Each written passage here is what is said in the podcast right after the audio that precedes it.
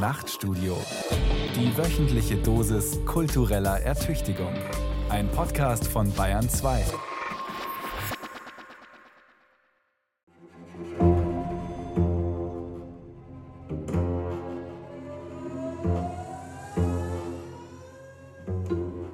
Malofstein ist eine Gemeinde, die am Tor zur Fränkischen Schweiz ist, wirklich weit, weit oben. Das sind die Keller, alles vollgelaufen.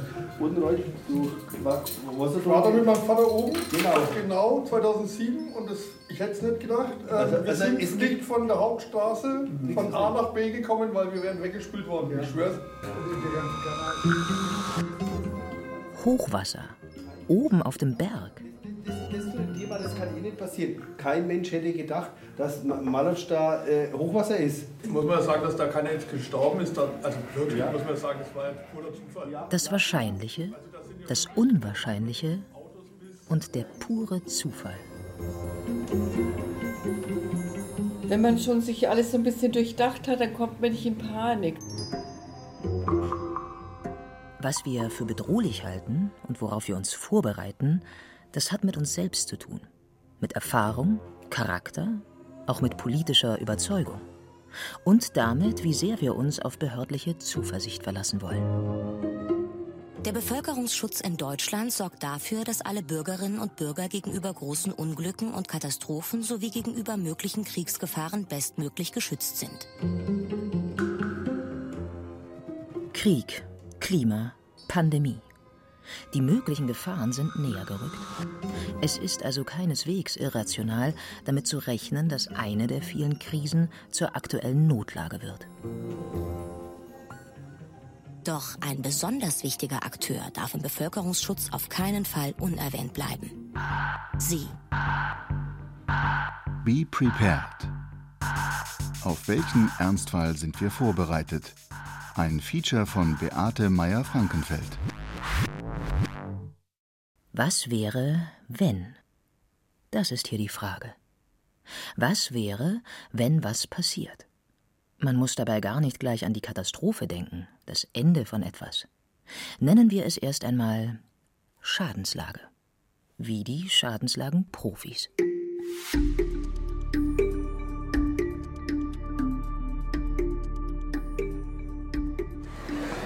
Kann man helfen? Hallo. Hallo. Ich komme für einen, äh, diesen Krisenvorsorgekurs. Ein BRK oder vom ASB ist der? ASB. Okay. Dann ist der wahrscheinlich oben. Gewerbegebiet Herzogenaurach, nördlich der Altstadt. Die Straßen hier sind ziemlich sauber. Die Firmenschilder, die üblichen Kastengebäude. Das sieht alles noch sehr neu aus. Regionalprogramm. Genau, das ist dann äh, Prinzip gleich die Treppe oben, gleich die erste Tür links. Okay, danke. In zweiter Reihe zwischen Autowerkstatt und Schnellstraße, gar nicht so leicht zu finden, die Rettungswache.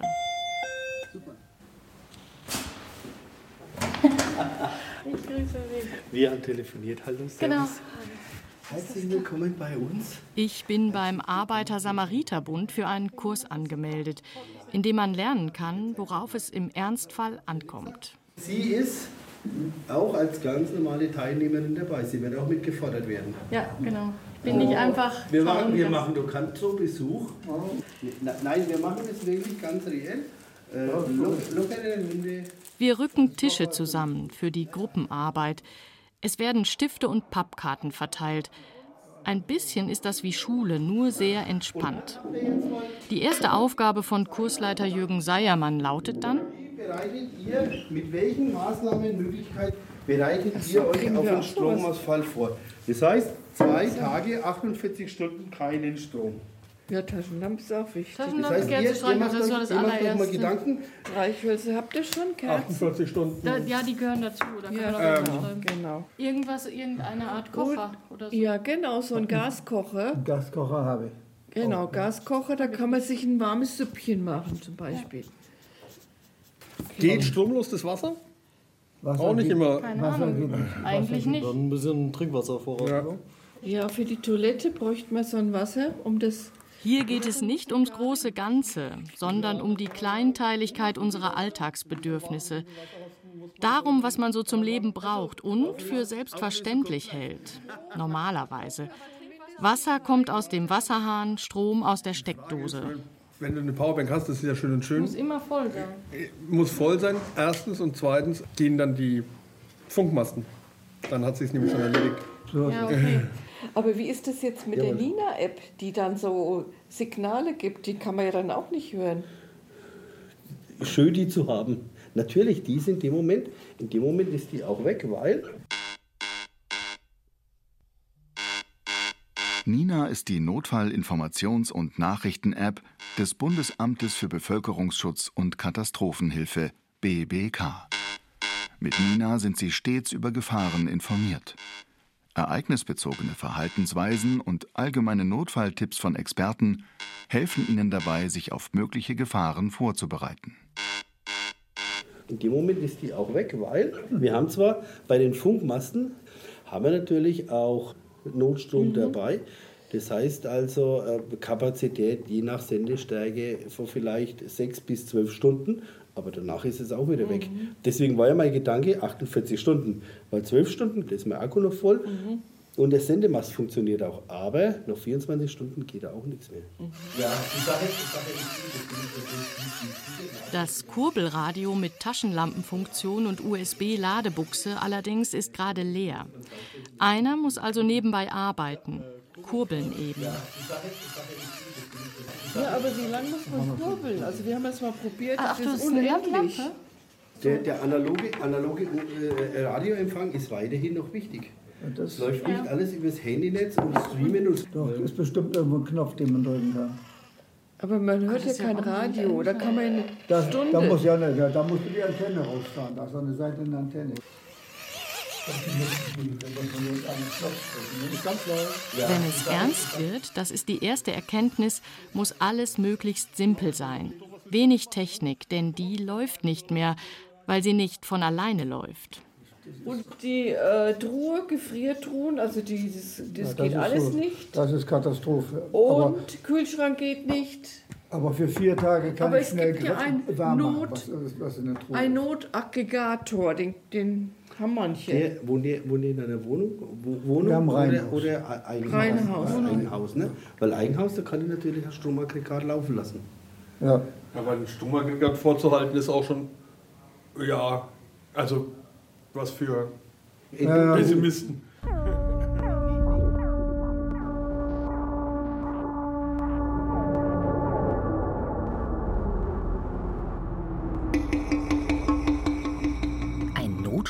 Notstromaggregat? Etwas für Pessimisten, sagen die einen. Nein, für Realisten, die anderen. Für die, die die Dinge nüchtern zu Ende denken. Sag mir, wie du dich auf den Ernstfall vorbereitest, und ich sage dir, wer du bist. Und wenn das Vorbereitetsein, das Be Prepared, zur Lebenshaltung wird, ist man dann schon Prepper? Und was ist das eigentlich? Preppen. Historisch lassen sich da zwei Stränge eigentlich zurückverfolgen. Das ist zum einen das Phänomen des Survivalism. Und das meint ja ganz allgemein Techniken, die man trainieren kann, Wissensbestände, die man sich eineignen kann, um in der Wildnis zu überleben. Da ist der Kontext der der Kolonialisierung vermeintlich fremder Welten. Und der andere Strang wäre der der Preparedness. Der entsteht so ungefähr 1950 in den USA und zwar im Rahmen der sogenannten Homefront Preparedness, wo es darum ging, die amerikanische Zivilbevölkerung darauf vorzubereiten, dass es einen Atomkrieg geben könnte mit der Sowjetunion. Da geht es nicht um eine Prävention oder eine Vorbeugung, sondern es geht darum, man lernt mit Folgen besser umzugehen. Und das trifft eigentlich auch den Kern des heutigen Preppens. Be prepared. Das war das Motto der Pfadfinderbewegung. Gegründet Anfang des 20. Jahrhunderts von Robert Baden-Powell, einem britischen Offizier mit Kolonialkriegserfahrung in Indien und Südafrika. Allzeit bereit. Ein Slogan, so entschlossen und zukunftsfroh, dass die DDR ihn später zur Losung der Jungpioniere machte.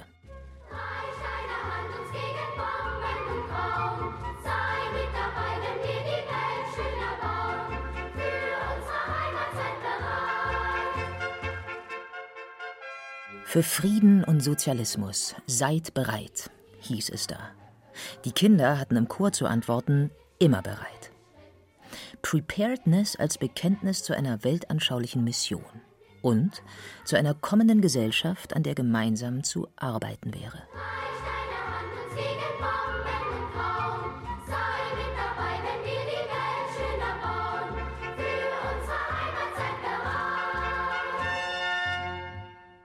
Ziemlich genau das Gegenteil also von dem, was man heute mit Preppen verbindet. Die persönliche Vorbereitung auf den sozialen Ausnahmezustand. Prepper trainieren für eine Situation, in der auf Gesellschaft und Staat kein Verlass mehr ist, die Ordnung kollabiert ist, vielleicht sogar gewaltsamen Verteilungskämpfen Platz macht. Heißt auch, jeder muss sich selbst und seine Familie schützen und durchbringen und sich im Vorfeld dazu in die Lage versetzen. Vorräte anlegen, Ausrüstung beschaffen, üben, was man können muss.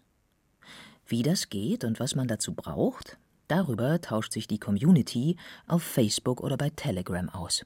Es lässt sich beobachten, dass es ein neues Revival gibt, würde ich fast sagen davon. Also es gibt so Hochphasen, denke ich schon zuvor, wenn man sich anschaut in den 50er, 60er, 70er Jahren in den USA, dieser private Bunkerbau, da findet man ein ähnliches Phänomen. Aber ich denke, in dieser heutigen Form, vor allem in Deutschland, hat das erst ja so ab den 2000er Jahren wirklich angefangen und hat auch äh, sukzessive zugenommen. Vor allem natürlich jetzt nochmal zuletzt durch die Corona-Pandemie und auch den Angriffskrieg auf die Ukraine.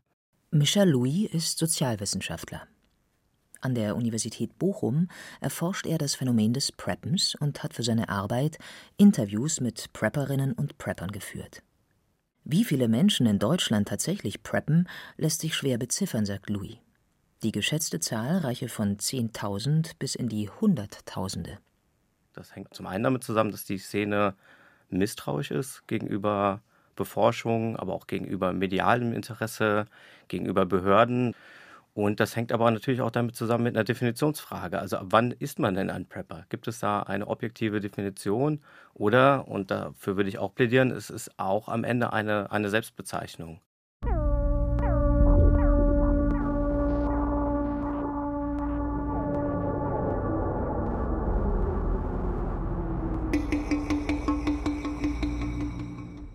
Sorgst du noch vor oder preppst du schon?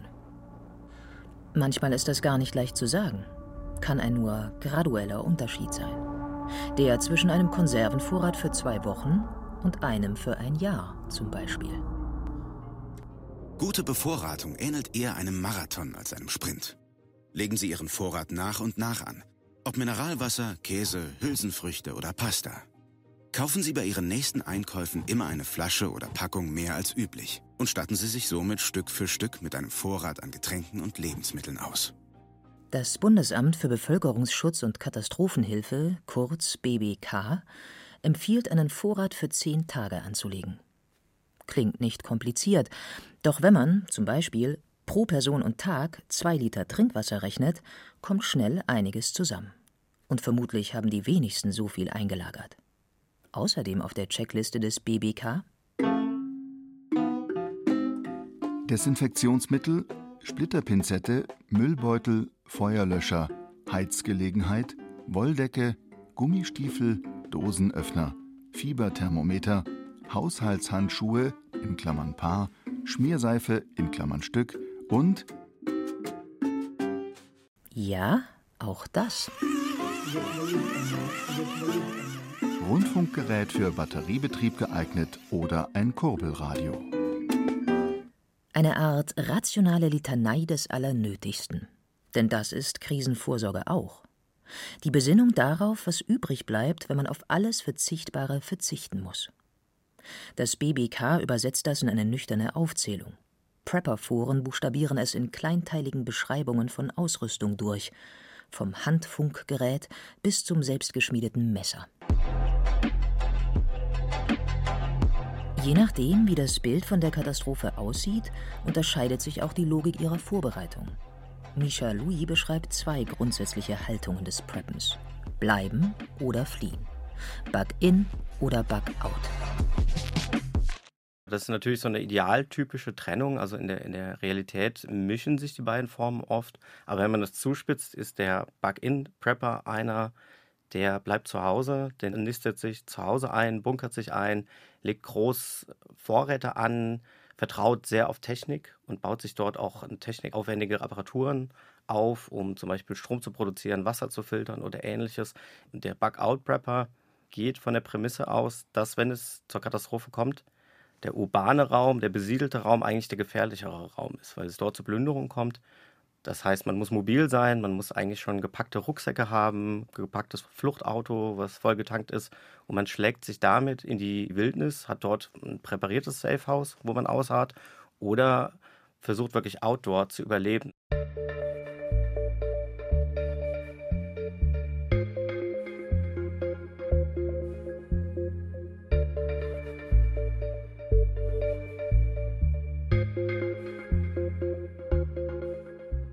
Zweiter Ortstermin. Diesmal bin ich in Fürstenfeldbruck. Einen schönen guten Morgen. Hallo. Dürfen Sie auch noch mal reinspazieren? Peter Auernhammer ist sicher kein Prepper, auch kein Apokalyptiker, aber schon einer, der sagt, man sollte sich bei der Krisenvorsorge nicht nur auf den Staat verlassen. Und er erklärt auch gleich, warum. 2007 wurde in Einvernehmen mit den Ländern beschlossen, dass der gesamte Schutzraum Bau und der Erhalt in Deutschland aufgeben wird. Das heißt, seit 15 Jahren wurde an den bestehenden Schutzräumen in Deutschland nichts mehr gemacht. Gerade so Tiefgaragen mit Panzerschiebewänden, kann man sich vorstellen, wenn man die 15 Jahre nicht mehr bewegt, dann gehen die nicht mehr auf und zu, sondern der Schutzraum ist nicht mehr funktionsfähig. In ganz Deutschland gibt es keinen öffentlichen Schutzraumplatz, der funktionsfähig ist. Weil 2007 beschlossen worden ist, das Szenario eines bewaffneten Angriffskriegs wie jetzt in der Ukraine ist nicht mehr wahrscheinlich. Im Vergleich zur Schweiz, da ist es so, da gibt es für jeden Bürger in der Schweiz einen Schutzraumplatz. Die treiben es sogar so weit, sie haben sogar mehr Schutzraumplätze als Bürger. Sprich, wenn Reisende oder Arbeiter in der Schweiz sind, haben auch diese einen Schutzraumplatz. Auernhammer verkauft Schutzräume an Privatleute. Bunker will er das nicht nennen, das klingt ihm vermutlich zu martialisch. Die Nachfrage steigt, sagt er. Wir sind aber da wirklich rational. Das heißt, keine Prepper wie in Amerika, die sagen, sie brauchen dann sämtliches im Schutzraum, wollen da ja überleben.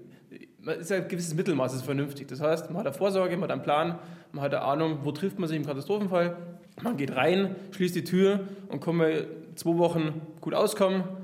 Das gibt Sicherheit und ist einfach Vorsorge. Die Tür, die man da schließt, ist allerdings nicht irgendeine. Sie ist 20 Zentimeter dick, mit Beton ausgegossen und wiegt bis 900 Kilo.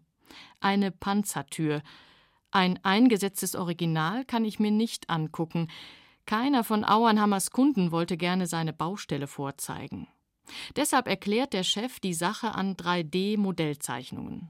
Der Schutzraum besteht aus der Panzertür, der Eingangstüre, dem Panzerdeckel für den Notausstieg.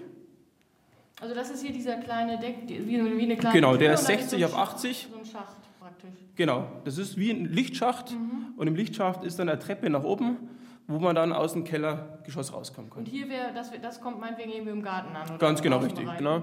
Die Lüftungsanlage mit ABC-Filter, dazu Liegestellen und ein Trockenklosett.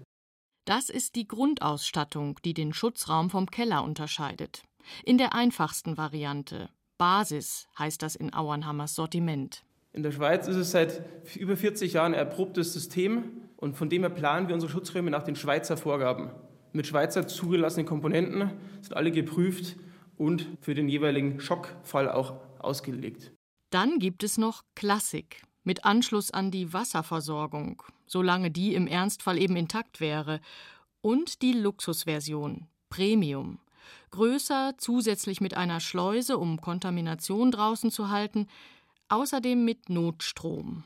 Genau, das Notstromaggregat konnte das ganze Haus auch versorgen. Mhm. Das heißt nur ein Unterschied, dass auch dieses Notstromaggregat im Schutzraum ist. Also das ist nicht nur für den Worst Case interessant, sondern auch für den davor, dass man ein Blackout hat. Ganz genau. Okay. Ähm, könnte man mit der einen Belüftungsanlage alle diese Räume mit, mit Luft versorgen? Ganz genau. Das ist eben die, die Kunst bei der Schutzraumplanung. Das heißt, wie man hier sieht, wir leiten die Ansaugluft über Rohre in die verschiedenen Zimmer. Die Querbelüftung ist sehr wichtig, damit der gesamte Schutzraum mit frischer Luft versorgt wird. Die Technik der Katastrophenbewältigung entwirft in sachlichstem Vokabular ein beinahe anrührendes Porträt des Menschen in seiner ganzen Verletzlichkeit. Er ist ein nahrungsbedürftiges, stoffwechselndes, atmendes, nacktes, temperaturempfindliches Wesen. Und es gibt tausend Szenarien und Bilder, sich auszumalen, wie er in Bedrängnis gerät. Damit Katastrophen vorstellbar sind und auch die Vorbereitung vorstellbar ist, muss man sie erzählen, muss man sie im Voraus erzählen. Juliane Blank, Literatur- und Kulturwissenschaftlerin. Erzählen im Voraus. Auf den ersten Blick eine seltsame Übung. Denn erzählen tut man meistens von dem, was in der Vergangenheit liegt, was man erlebt hat oder in Erinnerung rufen will. Nostalgische Anekdoten, kleine persönliche Heldenlegenden oder die großen, die schmerzhaften Dinge. Das Erzählen macht aus bloßen Ereignissen eine Geschichte. Es ist das beste Werkzeug, um ein wertvolles, zerbrechliches Gut zu produzieren. Sinn. Die Logik der Katastrophe dagegen ist brutale Zufälligkeit. Dass man eben nicht sagen kann, ich verstehe, warum das passiert, ich verstehe, warum das mir passiert oder warum das meinen Liebsten passiert. Und das gehört von vornherein zur Kulturgeschichte der Katastrophe dazu, dem Ganzen einen Sinn abzugewinnen. Aber es gab früher bessere Systeme, um das zu erklären. Die Religion zum Beispiel, die geübteste Sinnstifterin, sie ordnet nicht nur, was war und was ist, in eine große Erzählung ein, sondern auch, was kommen wird. Der alte Name dafür Vorsehung. Wenn man sich vorstellt, dass es einen lenkenden Gott gibt, der das Schicksal jeder einzelnen Person und auch aller Naturereignisse im Griff hat und die zuordnet und dafür sozusagen einen großen Plan hat, dann ist es wesentlich einfacher, solche katastrophalen Ereignisse hinzunehmen. Und einfacher sage ich jetzt wirklich in so einem großen kulturgeschichtlichen Sinn, weil auch ich kann mir nicht vorstellen, dass es für eine Einzelperson, auch wenn sie einen festen Glauben hat und im 17. Jahrhundert lebt, einfach ist, eine Flut oder einen Vulkanausbruch oder eben eine schwere Katastrophe hinzunehmen. Aber es gibt Untersuchungen dazu, dass kulturgeschichtlich Systeme, die einen starken religiösen Glauben haben, diese Ereignisse besser integrieren können in bestehende Sinngebungssysteme.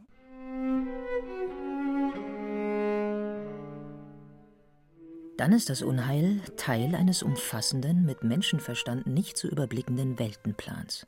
Oder, simpler und direkter, eine Strafe Gottes.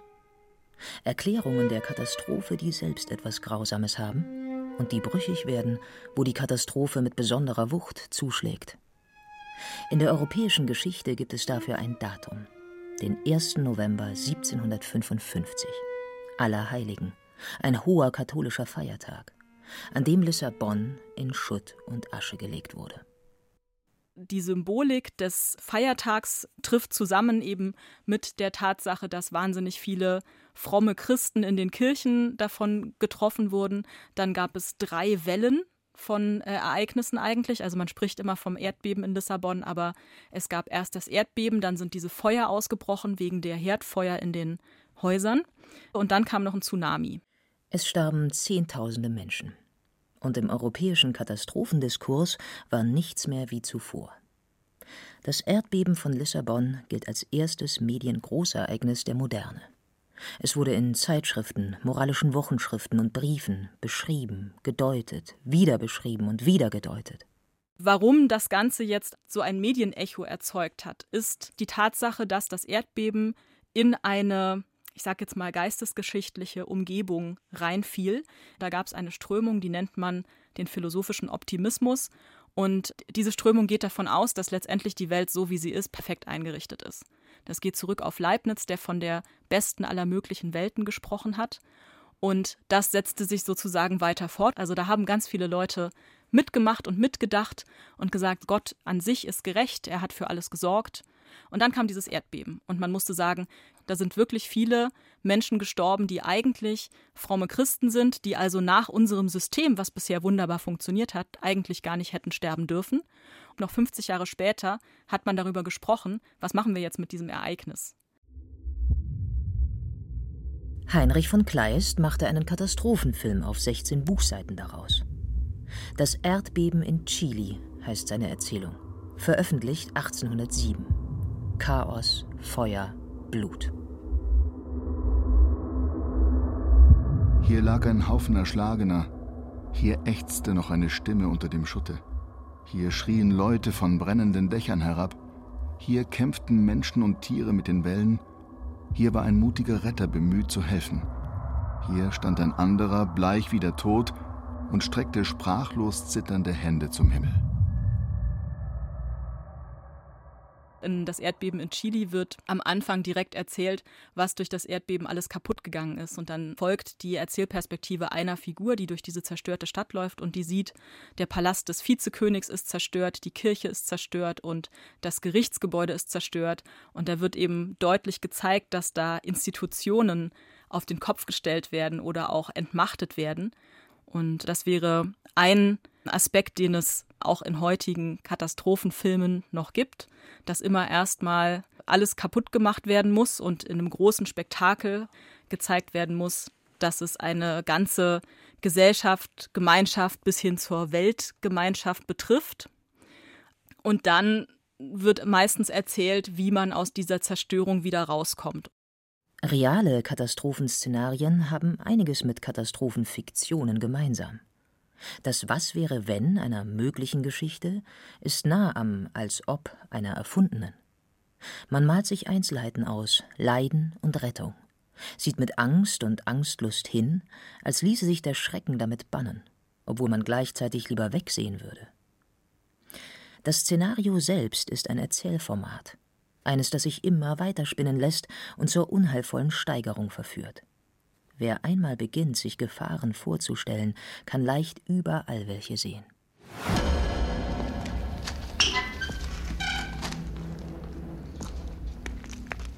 Und manchmal kann man in der düsteren Fantasie sogar herumlaufen gerade diese Ästhetik und auch die Faszination für Lost Places und für Postapokalypse, das kommt sicherlich auch durch kulturindustrielle mediale Verarbeitungsstoffes, durch Computerspiele und Bücher. Postapokalypse. Das ist die Stille nach dem Ernstfall. Man findet sie, wenn man sie dort finden will, in verlassenen Fabrikgebäuden, Häusern, Bauernhöfen. Lost Places. Von Gras überwucherte Eingangstreppen, Staub, Spinnweben, offene Schränke, umgestürzte Stühle, Schuhe auf dem Boden, Töpfe auf dem Tisch, als wären Menschen überstürzt aufgebrochen. Auch die Lost Places-Fans sind eine eigene Community, die sich eigene Regeln gegeben hat. Die wichtigste lautet: Orte und deren Adressen sind geheim zu halten. Lost Places sollen nicht zu touristischen Zielen werden. Man kommt, um die Poesie des Verfalls zu erleben und festzuhalten. Noch eine Regel. Take nothing but pictures. Leave nothing but footprints. Kill nothing but time. Nichts mitnehmen, nichts dalassen. Man streift durch die Szenerie, fotografiert und stellt die Bilder ins Netz. In jedem davon stecken Geschichten, sanfte und heftige. Und was tatsächlich passiert ist, darauf kommt es nicht an. Eine Katastrophenerzählung, in die Besucherinnen und Besucher fast wie in einem Computerspiel eintauchen, als kämen sie aus einer versehrten Zukunft zurück. Auch in der Prepper-Szene sind Lost Places beliebt. Nicht für ihre verträumte Feier der Vergänglichkeit, sondern als Zivilisationsreste, auf die man trifft wie Überlebende einer Katastrophe. Noch wichtiger aber ist eine andere Endzeitkulisse, in der von der Zerstörung selbst gar nichts zu sehen ist. Der Wald. Gegenort, Fluchtort, Survival-Gelände. Hierher zieht man sich zurück mit energetischer Notfallnahrung der Bundeswehr im Gepäck mit Messer, Mini-Axt und Tarnkleidung. Hierher würde man sich zurückziehen, wenn er käme, der Ernstfall. Würde ein Unterschlupf bauen, eine Feuerstelle anlegen, nach essbaren Pflanzen suchen. In YouTube-Videos erklären Survivalisten, wie man das macht. Und es ist nicht immer ganz leicht zu sagen, ob das Ganze ein herausforderndes Outdoor-Hobby ist oder sich da Leute wirklich auf das Schlimmste vorbereiten. In jedem Fall aber ist der Ausstieg aus der arbeitsteiligen, bequemen, technikabhängigen Gesellschaft eine Frage des Equipments. Das wäre nochmal eine andere Facette des Phänomens, dass es mittlerweile wirklich eine, ja, man könnte fast sagen, eine kleine Prepping-Industrie sich herausgebildet hat. Also es gibt diverse Shops, die fertig gepackte Bug-Out-Bags verkaufen, also Rucksäcke mit dem Nötigsten oder Everyday Carry Gegenstände, also Dinge, die man immer bei sich trägt, die spezielle Nahrung verkaufen, die aber auch teilweise Kurse anbieten, Survival-Kurse oder bis hin zu Schießtrainings. Die eigene Sicherheit, das eigene Überleben selbst in die Hand nehmen. Das ist hier die Botschaft. Weil man auf die anderen nicht setzen kann. Auch nicht auf den Staat. Oder ein Bundesamt für Bevölkerungsschutz und Katastrophenhilfe, das den Bürgerinnen und Bürgern in Videos erklärt, wie das so funktioniert mit ihrem Schutz. Leitstelle. Ja, die Bevölkerung waren. Ja, was ist denn bei dir passiert?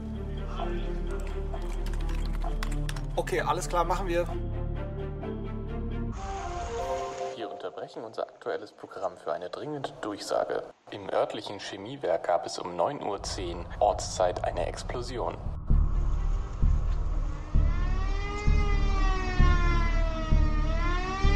Halten Sie sich nicht im Freien auf. Bitte begeben Sie sich sofort in geschlossene Räume. In Deutschland werden Warnungen über verschiedene Mittel und Wege ausgespielt, damit möglichst alle schnell und rechtzeitig gewarnt werden. Hashtag Warnmix für Deutschland.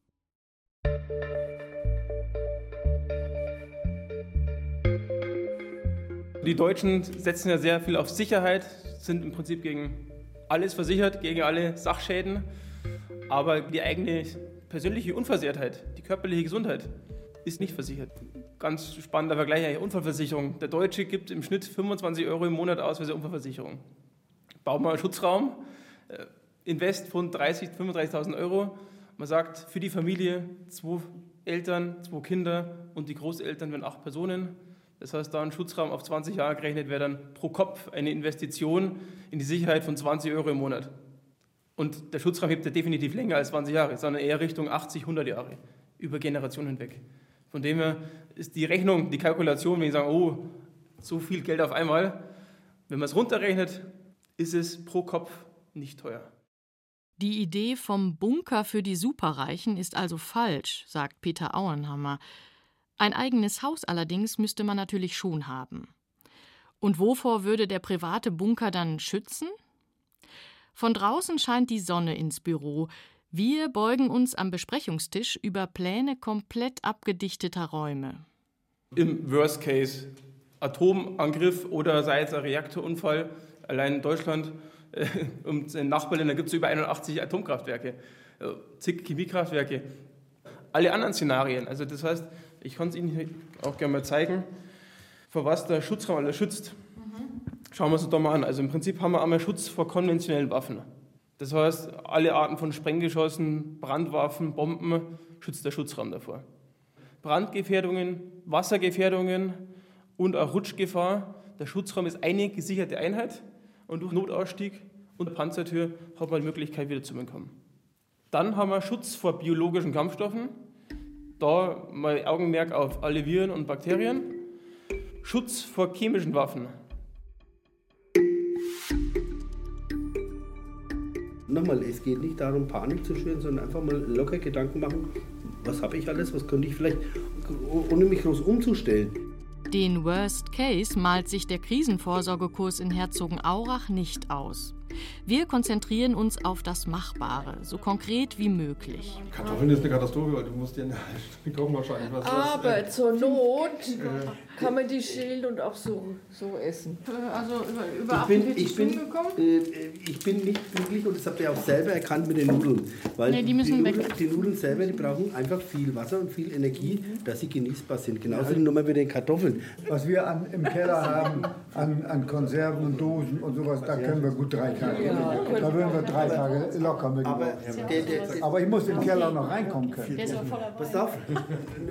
Tatsächlich empfohlen, empfohlen sind einfach Konserven. Konserven. Die aber wenn wir jetzt über so einen kurzen Zeitraum reden, macht ja sicherlich auch frisches Obst Sinn, oder? Bananen. Ja. ja. Oder ansonsten vielleicht getrocknetes Obst. Oder Äpfel. Äpfel halten ewig. Stimmt, Äpfel ist gut, Das war das eine Kapitel. Was habe ich zum Essen? Dann kommt das nächste. Krisenvorbereitung, auch das lernt man hier, kümmert sich wirklich ums Detail. Wir sind jetzt bei der Hygiene. Was macht ihr bei der Hygiene? Körperhygiene.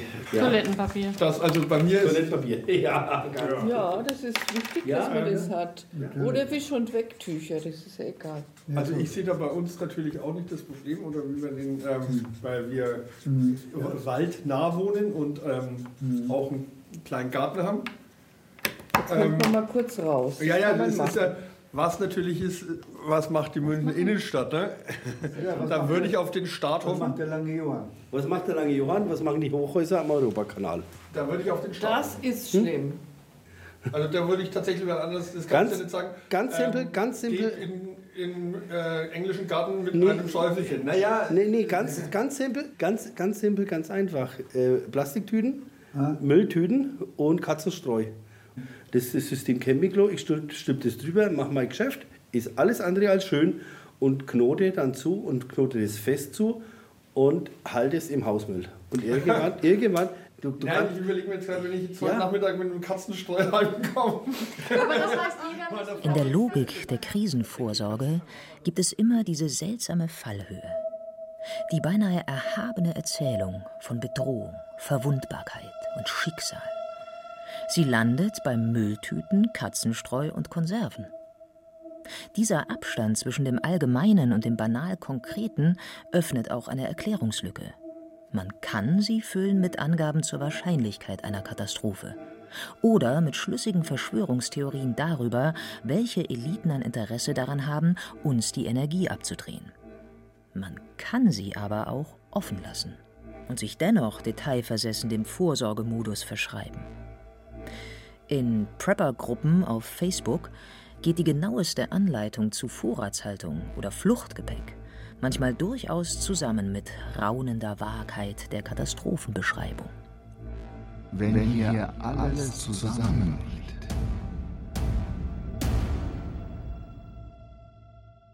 Es kommt auf die Wucht des drohenden Ernstfalls an. Nicht unbedingt darauf, was diese Wucht erzeugt. Und es müssen auch nicht alle, die sich da über ihre Vorbereitung austauschen, genau den gleichen Ernstfall meinen. Sozialwissenschaftler Michel Louis Blackout, würde ich sagen, ist der Evergreen. Das äh, ist aber auch befeuert natürlich durch den Roman Blackout, der sehr beliebt ist in der Szene.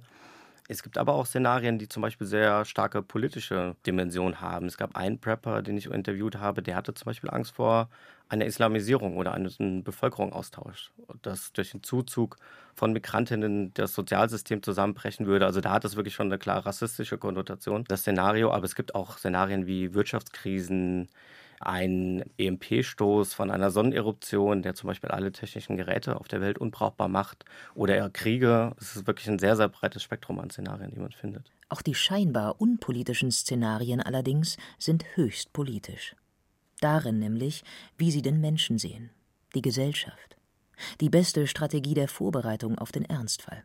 Ich glaube, das wäre auch, wenn ich denn eine Kritik an dem Phänomen hätte, auch vielleicht meine größte. Das ist nämlich genau mündet in diesem Autarkiegedanken, der aber von einer ganz starken Konkurrenzprämisse geprägt ist. Es geht eigentlich ganz klar davon aus, wenn es zur Krise kommt, dann gibt es eigentlich keine internalisierten Normen oder so Hilfsbereitschaft, prosoziales Hilfeverhalten, sondern dann treten wir ein in eine Art Naturzustand. Und Autarkie bedeutet im, im Zweifelsfall das Recht des Stärkeren. Und was da ja auch immer drin steckt, ist auch die Gefahr einer Entpolitisierung. Also, dass man nicht versucht, kollektive politische Lösungen für Krisen zu finden, sondern dass das Individuum glaubt, man kann das alles auf individueller Ebene lösen. Es ist nachgewiesen, auch die Erfahrungen zeigen von Großschadenslagen, Ahrtal, dass unsere Sozialisierung eher dazu neigt, zusammenzuhelfen, zusammenzurücken, als sich zu separieren und dann als Einzelkämpfer irgendwo in einem Wald mich zu verstecken. Beim Arbeiter-Samariter-Bund in Herzogenaurach haben wir eine gute Stunde über Taschenlampen, Wasservorräte und Kochen ohne Strom geredet. Da wird es auch hier politisch. Oder besser noch philosophisch. Es steckt tief in uns drin, egal welcher Kontinent, egal wo die Sozialisierung ist, wir brauchen uns gegenseitig. Und je höher die Schadenslage, je größer die Not, umso mehr rücken wir zusammen. Da können wir uns wirklich drauf verlassen. Kein auf einen guten Gott hoffender metaphysischer Optimismus, sondern sozusagen ein anthropologischer. Immerhin.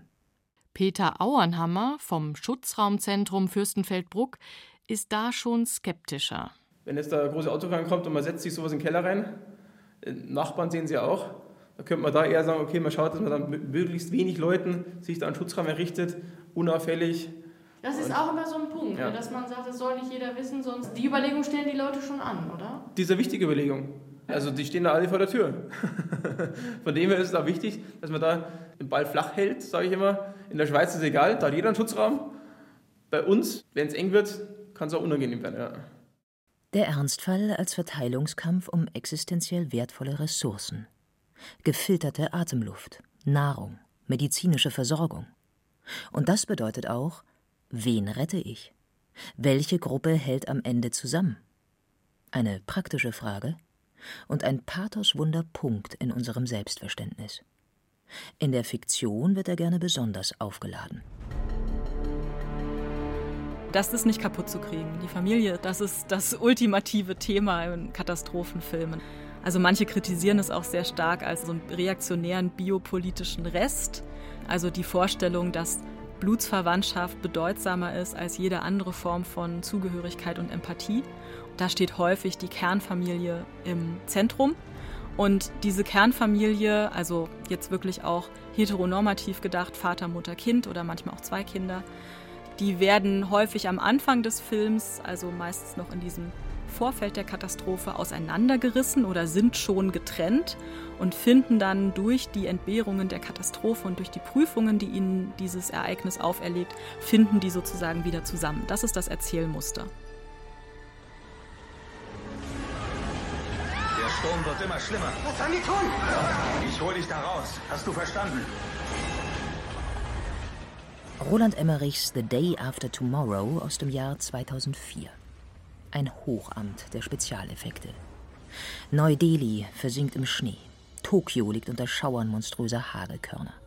New York, Hauptschauplatz des Films, wird erst von einer Flutwelle überrollt und gefriert dann im Blitzeis. Klimaforscher Jack Hall, der den Abbruch antarktischer Eismassen miterlebt hat, kämpft sich in Polarausrüstung in die Stadt durch, um seinen Sohn daraus zu holen und es gelingt. Bei Kleist, 200 Jahre früher, überleben die Blutsbande die Katastrophe nicht.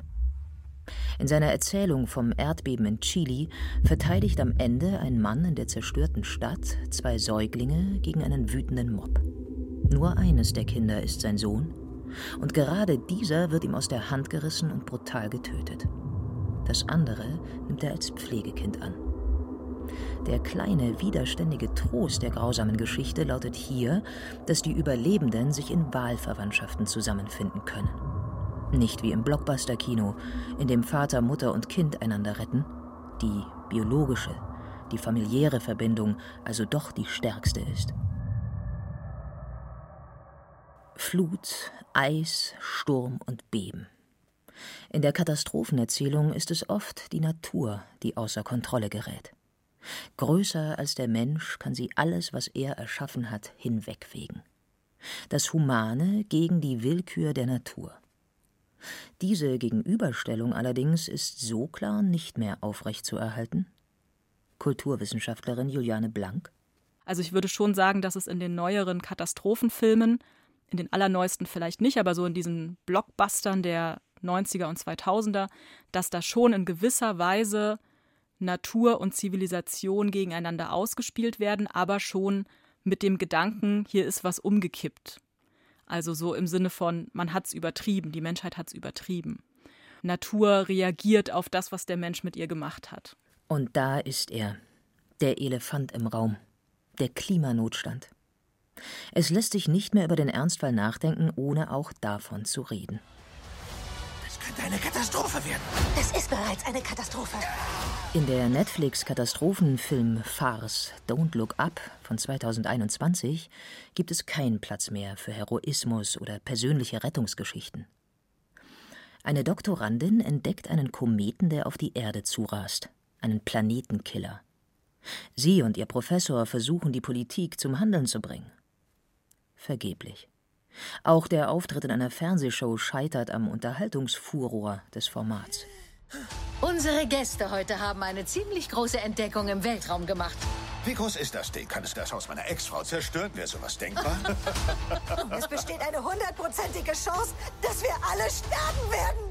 Ich, ich. Eine fast schon holzhammerdeutliche Parabel auf die Kommunikation des Klimanotstands.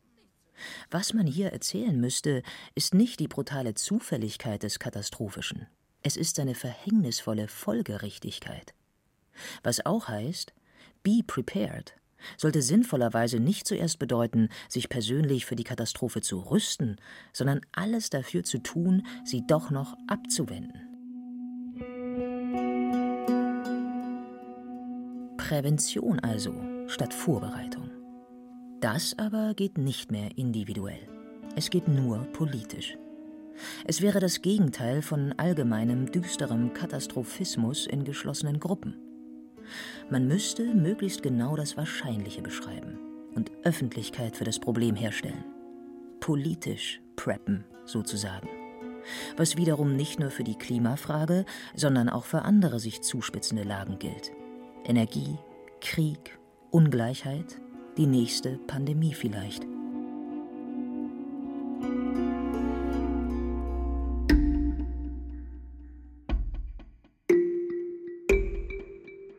Selbstschutz, also die Geschichte mit Kurbelradio, Konserven und Katzenstreu, bleibt trotzdem sinnvoll, funktioniert aber eben nicht autark. Auch darauf kommen wir beim Kursnachmittag. Beispiel Evakuierung.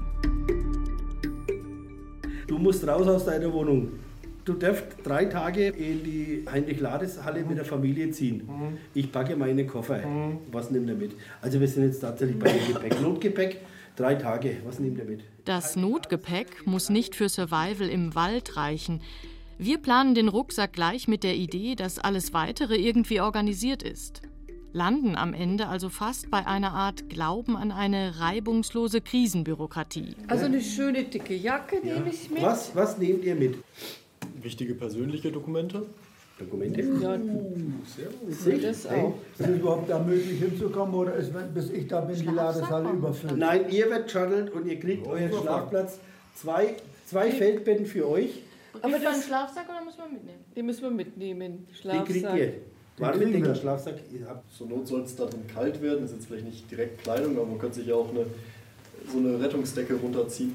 Mhm. Willst du beim Volker oder bei ihr zeigen? Ja, kann ich machen. Magst du? Ja. Mhm. Kann man natürlich auch einfach unter die Jacke runterpacken, das ist noch praktisch, dann kann man es hier hinten auseinander. Nee, nee, darum habe ich gesagt, die ist tatsächlich unter dem Hemd hinten durch. Unter dem Hemd drunter? Unter dem Form, dann wollen wir es hier auseinander ziehen.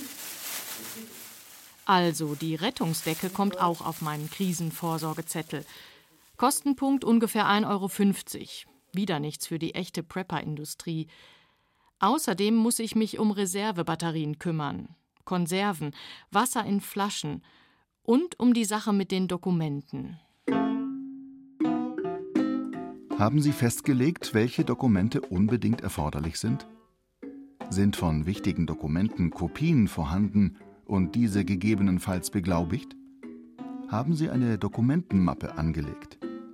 Sind die Dokumentenmappe oder wichtige Dokumente griffbereit? Und da ist sie wieder, diese seltsame Lücke in der Logik der Notfallvorsorge.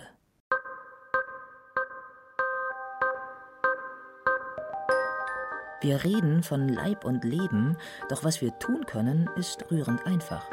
Und das macht uns nicht mal verrückt. Oder nur manchmal, ganz kurz, wenn wir mit der Checkliste in der Hand darüber nachdenken.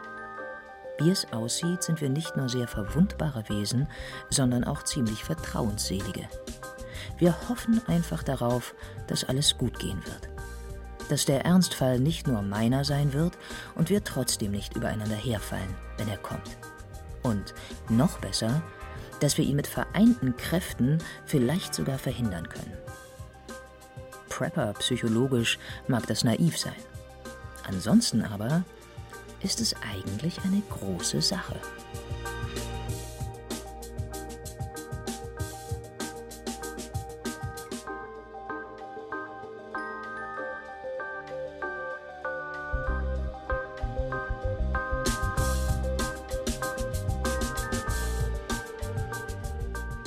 Prepared. Auf welchen Ernstfall sind wir vorbereitet? Von Beate Meyer-Frankenfeld. Es sprachen Katja Bürkle, Yaji Mai und die Autorin. Technik Ursula Kirstein. Regie Kirsten Böttcher. Redaktion Martina Bötte-Sonner. Eine Produktion des Bayerischen Rundfunks 2023.